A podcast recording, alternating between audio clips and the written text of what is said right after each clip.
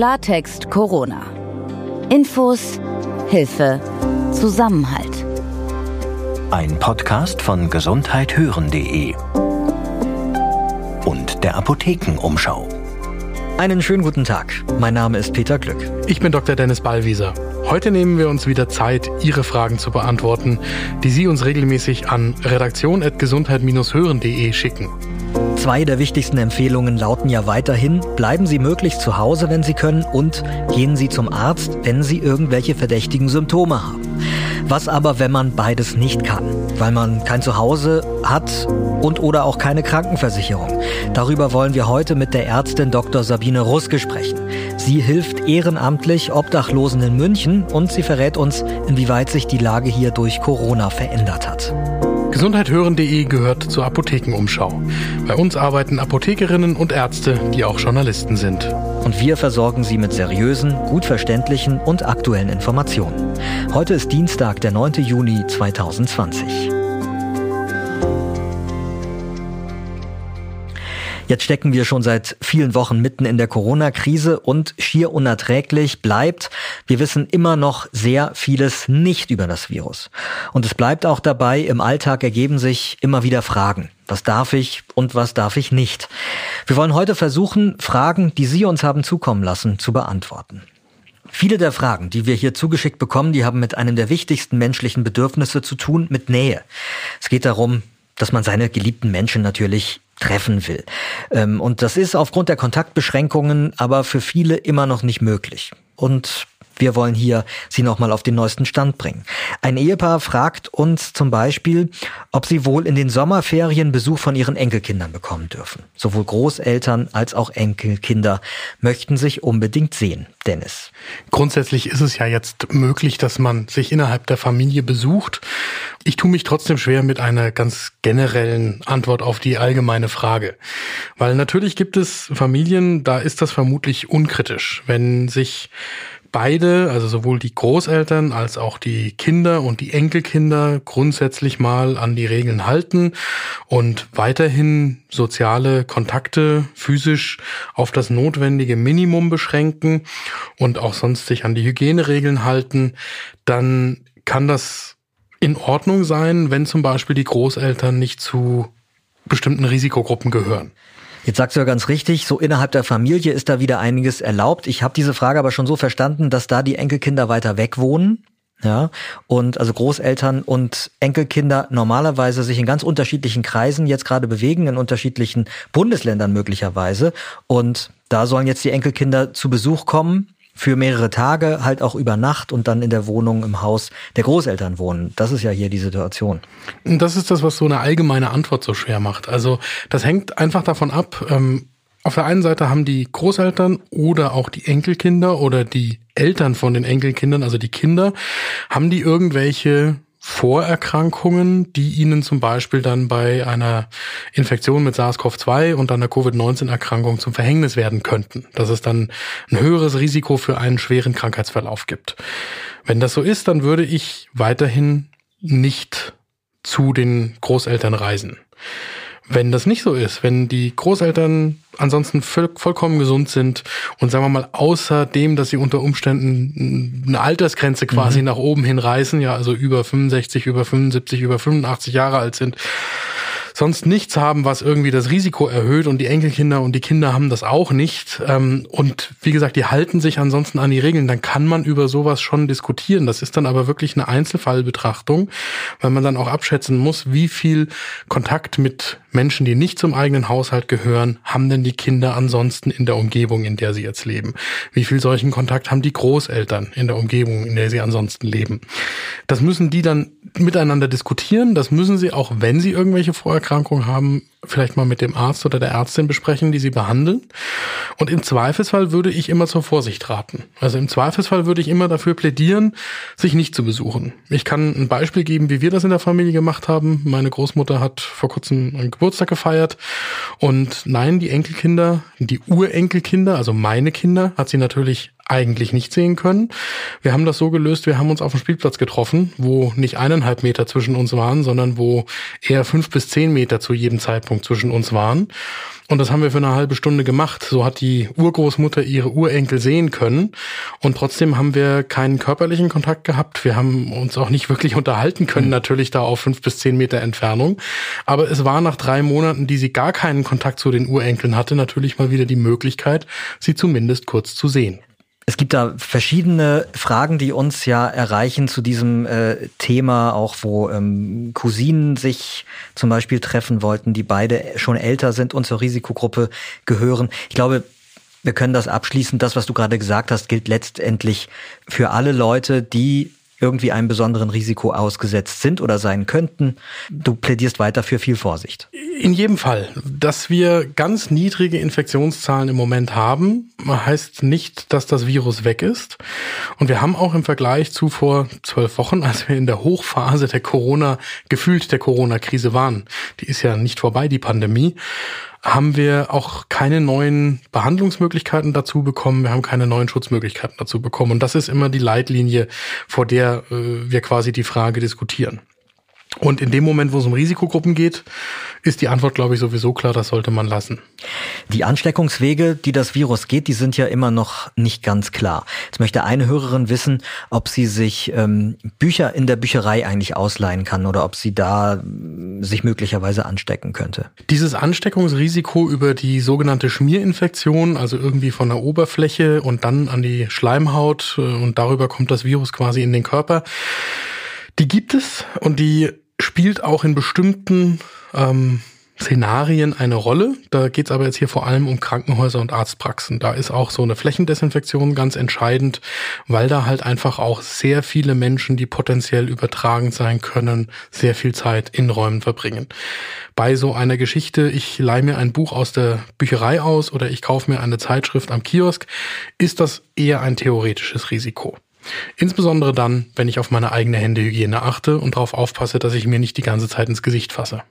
Da gibt's eine Frage, die uns aus Hamburg erreicht hat, geht in eine ähnliche Richtung. Einem Ehepaar dort ist aufgefallen, dass die Verkäuferinnen und Verkäufer auf dem Wochenmarkt oft keine Handschuhe anhaben und da sind sie ein bisschen ängstlich, ähm, haben Angst, sich darüber irgendwie dann anzustecken und wollen dann nicht mehr einkaufen oder fragen halt, ob sie da jetzt weiter einkaufen können oder nicht. Ich muss ganz ehrlich zugeben, dass ich mir eher Sorgen um die Hygiene mache, da wo die Verkäuferinnen und Verkäufer Handschuhe tragen ganz ehrlich, ich meide Geschäfte, in denen die Verkäuferinnen und Verkäufer diese Handschuhe, die man aus der Arztpraxis oder dem Krankenhaus kennt, tragen und ich gehe gezielt zu solchen Geschäften, wo das gerade nicht der Fall ist. Warum? Weil ich würde jetzt erstmal sagen, es macht ja gar keinen Unterschied, weil da, wo ich das beobachte, ähm, haben sie vielleicht Handschuhe dann an, aber damit fassen sie ja dann auch alles an. Das ist genau der ähm, so, Punkt. Ja. Die tragen die Handschuhe und aus nachvollziehbaren Gründen ja nicht wie eine Pflegekraft oder Ärztin oder Arzt. Was äh, Ärztinnen und Ärzte machen und auch Pflegekräfte ist, die ziehen die Handschuhe für eine bestimmte Situation an führen dann die Tätigkeit aus. Das kann mit Patienten sein oder auch ohne Patienten, wo man halt irgendwie jetzt gerade kurz mal nicht mit den eigenen Händen damit in Kontakt kommen will. Sei es, weil das schmutzig ist, was man macht, oder sei es, weil die Hände ansonsten etwas verschmutzen könnten. Und dann zieht man die Handschuhe wieder aus. Dann macht man eine Händereinigung, ob das jetzt mit Wasser ist oder mit Desinfektionsmittel, das sei mal dahingestellt. Und für den nächsten solchen Vorgang zieht man sich wieder einmal Handschuhe an. Das, was ich beobachte im Einzelhandel ist, dass Verkäuferinnen und Verkäufer teilweise ja auch durch Vorgaben vom Arbeitgeber dazu genötigt werden, diese Handschuhe anzuziehen. Die tragen sie dann teilweise über Stunden. Damit fassen sie sowohl das an, was sie mir als äh, Kunden in die Hand geben, als auch das Geld, mit dem ich bezahle oder die Karte, mit der ich bezahlen will. Oder sie äh, verrichten sonst irgendwelche Tätigkeiten hinter den Kulissen. Und äh, im Zweifelsfall habe ich auch schon mehrfach beobachtet, wie einmal Handschuhe dann ausgezogen worden sind und vorsichtig so drapiert worden sind, dass man sie hinterher wieder anziehen kann. Also gerade nicht als Einmalhandschuhe benutzt worden sind. Und das, was mich da so kritisch macht, ist, dass ein Einmalhandschuh eben eine andere Oberfläche für Krankheitserreger ist als meine Hände. Also du glaubst, das Risiko ist höher, dass sich da Krankheitserreger halten als auf der Hand, oder? Das kann unter Umständen so sein. Insbesondere führt, wenn ich die Hände ungeschützt habe, das dazu, dass ich normalerweise, wenn ich jetzt hygienisch äh, ein bisschen drüber nachdenke, was ich mache, wenn ich den Verdacht habe, dass ich mir gerade irgendwie die Hände schmutzig gemacht habe, dann wasche ich die. Den Impuls unterdrücke ich ja gerade, wenn ich mhm. einmal Handschuhe anhabe, weil dann ist mir das ja egal, dass meine Hände jetzt gerade mit irgendeiner Flüssigkeit feucht geworden sind. Ich habe ja die Handschuhe an, ich kann einfach weitermachen. Und das andere, was noch dazu kommt, da geht es jetzt eher nicht um das Übertragen von Krankheiten. Das ist natürlich auch wirklich Gift für die Hände von diesen Arbeitnehmerinnen und Arbeitnehmern, die da ihre Hautoberfläche mhm. wirklich in Gefahr bringen ähm, und sich unter Umständen auch jahrelang Beschwerden dann mit der Haut zuziehen können. Also ich bin kein Fan von diesem Handschuhe tragen im Einzelhandel.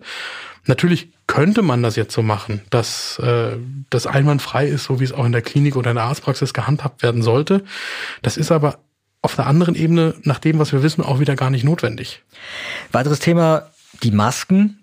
Da ist ja meine Beobachtung, das nur mal kurz am Rande, bevor wir zur, zur Frage kommen. Ähm, mindestens die Hälfte der Leute, die ich so äh, treffe, wenn ich einkaufen gehe, tragen die Maske ja unter der Nase. Ähm, Viele auch als Kindschutz, ja, das ist richtig und das ist genau. äh, traurig. Das ist eigentlich gar ja. nicht lustig. Ähm, genau, das ist ja eben das Problem. Das ist, da führt man das Ganze ja völlig ad absurdum. Aus mehreren Gründen. Also es ist wirklich, wir haben ja auch eine Handreichung dazu auf unserer Website apothekenumschau.de. Wir haben das auch als Video dort einmal eingestellt, um zu sehen, wie man mit den Masken richtig umgeht, so dass man sie sinnvoll benutzt. Man sollte auf keinen Fall niemals Einmalmasken und auch nicht Mehrfachmasken einfach nach unten unter Mund und Nase ziehen ans Kinn und dann bei Bedarf wieder hoch. Also der ganze Effekt, dass ich die quasi die Maske eine Barriere sein soll und nicht Viren weiter verteilen soll, den kann ich damit natürlich auch kaputt machen, weil ich die ganze Zeit dann Viren irgendwie irgendwie wieder an der Maske äh, bewege und mir im Zweifelsfall wieder aufs Gesicht ziehe, wenn ich die vorher nur am Kinn hatte oder so Auch etwas. Kürzlich ja? im Supermarkt wirklich wahre Geschichte. Eine Kundin hat eine Maske auf, muss da niesen, zieht sich dafür die Maske runter, niest kräftig in, in den Verkaufsraum und schiebt dann die Maske wieder hoch. Dann, da dann, besser, dann besser keine Maske tragen, ja, weil dann niest man vielleicht wenigstens in die Ellenbeuge. Ja. Aber grundsätzlich ja, ich verstehe das, dass die Maske stört. Ich mache das auch jetzt mittlerweile natürlich dutzendfach täglich, dass ich die Maske anziehe und dann muss ich sie eben wieder abnehmen. Das heißt, ich muss sie auch irgendwo hin tun. Ich muss sie in die Tasche stecken, ich muss sie irgendwo hinlegen können mhm. und, und, und. Es ist unangenehm, aber je mehr man sich da von vornherein daran gewöhnt, das richtig zu machen, desto mehr Sinn ergeben natürlich auch die Masken. Alles klar, jetzt kommen wir nochmal zu der Frage, da geht es eben auch um den Umgang und vor allen Dingen die ähm, mögliche Desinfektion. Eine Hörerin möchte nämlich wissen, ob sie eine FFP2-Maske das sind ja grundsätzlich eigentlich Einwegmasken. Ja. Ähm, aber ob sie die doch nochmal wiederverwenden könnte, wenn sie sie zum Beispiel in den Backofen legt und bei 70 Grad irgendwie da eine Weile drin lässt. Die Frage mit dem, mit dem Backofen und dem Desinfizieren von Einmalmasken, die ist gerade in der Zeit der Maskenknappheit ja sehr intensiv diskutiert worden. FFP2-Masken sind Einmalmasken, sollten nach meinem Dafürhalten auch tatsächlich nur einmal dann verwendet werden, weil sie dann ihre Schutzfunktion in der Form, weshalb sie FFP2-Masken heißen, irgendwann auch verlieren. Und das kann ich nicht unendlich weiterführen. Beim Backofen ist mein letzter Kenntnisstand auch der, dass das nicht sicher funktioniert, weswegen davon abgeraten wird mittlerweile. Und das heißt, ich würde im Zweifelsfall zu den sogenannten Community Mund-Nase-Schutzmasken, den genähten Masken aus einem Baumwollstoff, der bei 60 Grad waschbar ist, greifen. Und da kommt es dann halt einfach auch darauf an, die Maske, wenn sie schmutzig ist, bei 60 Grad zu waschen, dann ist sie wieder sauber. Also immer lieber waschen und nicht äh, in den Backofen schieben. Genau. Von den Hörern, die sich eher mit Fragen, was die Vorbeugung angeht, an uns gewandt haben, kommen wir jetzt zu einer Frage einer Hörerin, deren Sohn Covid-19 hatte. Sie schreibt uns, das ist etwa sechs Wochen her. Er war dann zwei Wochen lang krank zu Hause. Mittlerweile fühlt er sich eigentlich wieder gesund, aber er kann kaum etwas riechen. Davon hat man ja schon gehört, dass das Coronavirus sich auf den Geruchssinn auch auswirken kann hier also jetzt eigentlich genesen, aber das Riechen ist noch nicht wieder da. Kommt das wieder zurück? Und wenn ja, wann? Das möchte sie gern wissen. Das eine ist, das ist eine bekannte Krankheitsfolge von Covid-19. Das kann sich eben auf den Geruchssinn auswirken. Das gibt, nach dem, was ich kenne aus der Literatur, gibt es auch ganz viele Berichte, dass der Geruchssinn dann eben nach einer bestimmten Zeit wiedererlangt worden ist. Ich habe jetzt keinen Fall im Kopf, wo der Geruchssinn auch monatelang nicht wiedergekommen ist, aber das will ich nicht ausschließen. Also die Zeitspanne, wie lange das dauert, bis der Geruchssinn dann wieder intakt ist, dafür ist die Krankheit noch zu jung. Das wissen wir einfach noch nicht. Im Moment würde ich erstmal sagen, die Chancen sind gut, dass der Geruchssinn sich wieder erholt. Ähm, aber da gibt's noch keine absoluten Aussagen zu den Folgeerkrankungen von Covid-19. Wir dürfen hier wieder nicht vergessen, das Krankheitsbild kennen wir kein halbes Jahr und ähm, versuchen quasi schon Rückschlüsse daraus zu ziehen. Und damit zu unserem zweiten Thema für heute. Die Corona-Pandemie trifft grundsätzlich mal alle, aber es gibt schon manche Menschen, die trifft es dann doch härter als andere. Diejenigen zum Beispiel, die keine Wohnung haben, die dementsprechend gar nicht zu Hause bleiben können, um sich vor einer Infektion zu schützen. Oder Menschen, die keine Krankenversicherung haben, die können ja auch nicht einfach in eine Arztpraxis gehen, wenn sie mögliche Covid-19-Symptome entwickeln, beziehungsweise gehen können sie schon, aber sie müssen sich dann äh, sorgen, dass sie eine sehr hohe Privatarztrechnung irgendwie dann nachher bekommen. Obdachlose bekommen allerdings auch Hilfe, zum Beispiel von Dr. Sabine Ruske. Sie ist Ärztin, engagiert sich auch schon länger in Hilfsorganisationen. Unter anderem war sie mehrere Monate in Haiti, einem der ärmsten Länder der Welt. Seit geraumer Zeit und auch jetzt in der Corona-Krise kümmert sie sich in München ehrenamtlich um die Menschen, die kein Zuhause haben. Frau Dr. Ruske, vielen Dank, dass Sie heute bei uns sind. Ja, hallo, gerne. Sie helfen als Ärztin Obdachlosen in der Corona-Pandemie. Ähm, jetzt mal einfach ganz schlicht zum Einstieg ähm, gefragt, was genau machen Sie da eigentlich? Wie sieht Ihre ehrenamtliche Arbeit konkret aus? Ich arbeite mit der Organisation Ärzte der Welt und wir haben, also wir sind ein ganzer Schwung von Ärzten. Das mache ich nicht alleine, dass ich den Obdachlosen helfe, sondern wir machen das als Team. Wir haben eine Anlaufstelle, also Ärzte der Welt hat eine feste Anlaufstelle für Patienten ohne Versicherung wo die hingehen können, die auch mittlerweile bekannt ist unter denjenigen. Und gleichzeitig haben wir auch noch mobile Einsätze, wo wir mit so einem ausgestatteten Bus in München verschiedene Plätze anfahren, wo wir eben wissen, dass sich viele Obdachlose aufhalten. Und wir haben da einfach verschiedene Zeiten auch mit unterschiedlichen Themen. Es gibt zum Beispiel auch eine Frauensprechstunde oder eine Kindersprechstunde, eine psychiatrische Sprechstunde und ich übernehme eben die Dienste für die Allgemeinsprechstunde, wo dann Patienten entweder in die Anlaufstelle oder bei den mobilen Busfahrten einfach mit ganz unterschiedlichen Beschwerdebildern zu uns kommen, die eben sonst nicht zum Arzt gehen können, weil sie keine Versicherung haben, weil sie auf der Straße leben oder jetzt auch hier irgendwie gestrandet sind aus anderen Ländern. Diese Hilfe für Obdachlose, die gab es aber auch schon vor Corona, oder? Das gibt schon seit Jahren. Mhm. Also Ärzte der Welt hat ja grundsätzlich auch weltweit Projekte und jetzt das Projekt, die Anlaufstelle in München. Ich weiß es ehrlich gesagt nicht genau seit wann, aber das sind bestimmt um die zehn Jahre, dass es das Projekt gibt. Inwieweit hat sich denn die Arbeit da jetzt geändert durch die Corona-Krise? Zum einen sind es deutlich mehr Patienten geworden. Also wir haben seit Beginn der Corona-Krise ein deutlich höheres Patientenaufkommen. Viele, viele neue Patienten auch. Also wir haben ja auch so einen Patientenstamm, der einfach regelmäßig zu uns kommt. Und jetzt haben wir aber auch viele neue gesehen, die einfach aufgrund der gecancelten Verkehrsanbindungen bei uns gestrandet sind. Also osteuropäische Patienten häufig, die für Feldarbeit oder sowas herkamen und dann eben nicht mehr zurückkamen oder einfach auch Touristen, die keine Versicherung abgeschlossen hatten und dann kamen. Und dann ist es natürlich das andere, dass der Arbeitsaufwand, das ist aber in, in jedem ärztlichen Bereich ja jetzt so oder im Pflegebereich auch, dass der Arbeitsaufwand mit der Schutzausrüstung einfach ein bisschen höher sind. Wir versuchen auch die Patienten jetzt vorab eben immer erstmal ein bisschen zu screenen, ob sie denn Symptome für eine mögliche Corona-Infektion haben. Dadurch ist das Ganze einfach noch ein bisschen langwieriger. Haben Sie denn mal jemanden diagnostiziert mit Covid-19? Wir hatten zum Glück, nee, in, bei Ärzte der Welt war bisher kein positiver Patient. Beziehungsweise es gab einen, aber den haben nicht wir diagnostiziert. Der war zufällig dann eh im Krankenhaus wegen einer anderen Geschichte und wir haben dann nur die Info gekriegt. Was würde denn passieren, wenn, äh, wenn Sie Covid-19 diagnostizieren würden? Wie wäre dann der Ablauf für die, äh, für die Patientinnen oder Patienten? im Grunde genauso wie auch bei allen anderen. Wir hatten schon öfter auch Verdachtsfälle und da ist es eben dann auch so, das ist eben die Schwierigkeit, weil das ja gerade im Kälteschutz sind wir dann oft in diesen großen Unterkünften, Sammelunterkünften und dass wir eben, wenn wir einen unter Quarantäne stellen, alle, die mit ihm dort im selben Zimmer waren, sich zur selben Zeit aufgehalten haben, halt mit unter Quarantäne gestellt wurden. Und wo? Also in, in der Unterkunft dann oder gibt es dann spezielle Räumlichkeiten dafür? Also das ist mittlerweile auch von der, von der Stadt alles organisiert worden, dass die dann gesondert eine Unterkunft bekommen haben. Aber trotzdem mussten halt dann alle zehn zum Beispiel, die jetzt mit im Zimmer waren, so lange auch unter Quarantäne gestellt werden. Also wie gesagt, bisher war es zum Glück jetzt nicht der Fall, dass die dann länger wirklich die komplette Quarantänezeit aushalten mussten, weil sich dann der Verdacht nie bestätigt hat. Aber so wäre das Vorgehen. Jetzt ähm, ist ja eine der Grundregeln im Umgang mit Corona die äh, gesteigerte Hygiene, die gesteigerten Hygienemaßnahmen, Hände waschen, desinfizieren. Wie ist denn das eigentlich umsetzbar für Menschen, die mehr oder weniger auf der Straße leben? Ja, im Grunde eben überhaupt nicht richtig. Die Möglichkeit, sich da nach jedem Kontakt irgendwo oder nachdem man irgendwas angefasst hat, die Hände zu waschen, gibt's ja nicht auf der Straße.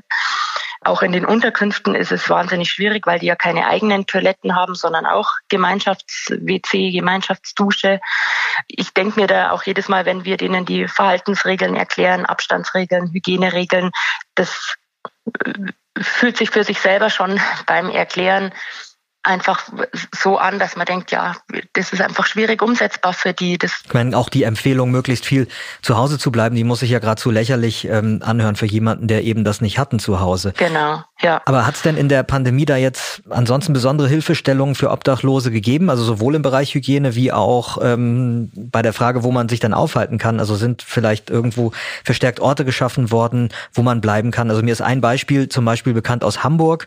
Da äh, konnten einige Obdachlose Obdachlose für ein paar Wochen in einem Hotel übernachten. Gibt es noch mehr solche Projekte in Deutschland? Ist Ihnen da was bekannt? Wäre mir jetzt nicht bekannt. Ähm, im, Im Gegenteil, wir haben da recht auch am Anfang drum kämpfen müssen oder es hat viele Gespräche gebraucht mit der Stadt und das hat aber dann jetzt auch letztlich gut geklappt, dass wir zumindest die Patienten, die wirklich eben älter schon sind, älter als 60, 65 Jahre oder die viele chronische Grunderkrankungen haben und damit eben wirklich ein hohes Risiko, einen schweren Verlauf von einer Corona-Infektion zu bekommen, dass wir denen so ein Zertifikat ausstellen können und die bekommen dann über die Stadt eine eigene Unterkunft und müssen eben nicht mit 10, 20, 30 anderen in die großen Unterkünfte.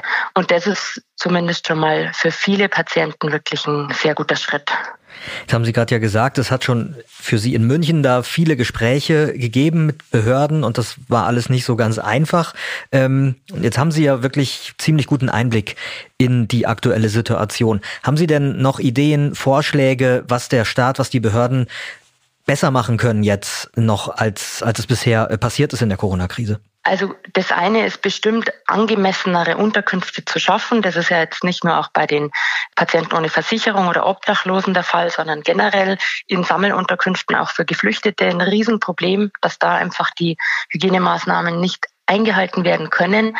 Und da wäre es eben wichtig, ich denke, es gibt so viele Räume, die man dafür nutzen könnte, dass man da das einfach so ein bisschen aufteilt, dass die Menschen nicht in Riesenräumen zusammen nur die Möglichkeit haben, dort zusammen unterzukommen. An was für Räume denken Sie, die, die man nutzen könnte? Es gibt, denke ich, so viele leerstehende Gebäude, jetzt wie Sie es auch gesagt haben, Hotels zum Beispiel, die jetzt auch in der Corona-Zeit ja leer standen oder jetzt immer noch auch teilweise ja leer stehen. Schulen, Kindergärten hätte es jetzt in der Zwischenzeit gegeben, Bürogebäude, die leer stehen, die schon gebaut wurden, wo noch niemand eingezogen ist. Ich denke, wenn man Räume sucht, findet man bestimmt welche. Ähm, gut, und dass das einfach alles langsam angelaufen ist, auch die Hilfe jetzt für uns, für die Organisation, dass wir eben die Tests durchführen konnten, dass wir die Schutzausrüstung bekommen haben. Das ist natürlich ein Punkt, der noch besser laufen könnte. Und dann einfach generell das Hauptproblem ist ja, dass die Patienten eben auch gar keinen Zugang zum Arzt haben ohne Versicherung, dass einfach die Hürden für eine medizinische Versicherung so hoch sind. Und das wäre das Hauptanliegen oder das Hauptproblem, sonst müsste unsere Arbeit auch nicht geben, wenn einfach jeder mit einer Erkrankung, mit Schmerzen, mit irgendeinem medizinischen Problem zum Arzt gehen könnte oder in die Krankenhäuser und dort keine Angst haben müsste vor horrenden Rechnungen. Frau Dr. Ruske, ich danke Ihnen sehr für das Gespräch. Ja, gerne. Bitteschön. Die Corona-Regeln, die wir uns gegeben haben, die könnten in Europa über drei Millionen Tote verhindert haben. Das ergibt eine Studie von Epidemiologen gemeinsam mit Statistikern. Die haben Modellrechnungen erstellt über elf Länder in Europa, darunter auch Deutschland. Und das Land Hessen verschenkt jetzt 10.000 Tablet-Computer an Pflege-, Alten- und Behinderteneinrichtungen. Die Bewohner dort sind ja besonders isoliert und so sollen sie jetzt den Kontakt zu ihren geliebten Menschen leichter aufrechterhalten können. Ich bin Peter Glück. Und ich bin Dr. Dennis Ballwieser. Wir beantworten in der nächsten Folge noch mehr von Ihren Fragen, die Sie uns gerne schicken können. Bitte per E-Mail an redaktion.gesundheit-hören.de. Und die Corona-App fürs Handy, die kommt. Angekündigt ist sie schon länger. Jetzt dauert es wirklich nur noch ein paar Tage und dann kann, wer möchte, sie tatsächlich nutzen. Was dann möglich ist, worauf man aus Datenschutzgründen achten muss und wo die App möglicherweise auch Fehler haben könnte, darüber sprechen wir mit Professor Fitzek von der Uni Dresden. Er war in die Entwicklung der App involviert. Und wenn Ihnen unser Podcast Klartext Corona gefällt, dann drücken Sie doch einfach jetzt den Abo-Knopf in Ihrer Podcast-App auf dem Handy. Klartext Corona. Ein Podcast von gesundheithören.de und der Apothekenumschau.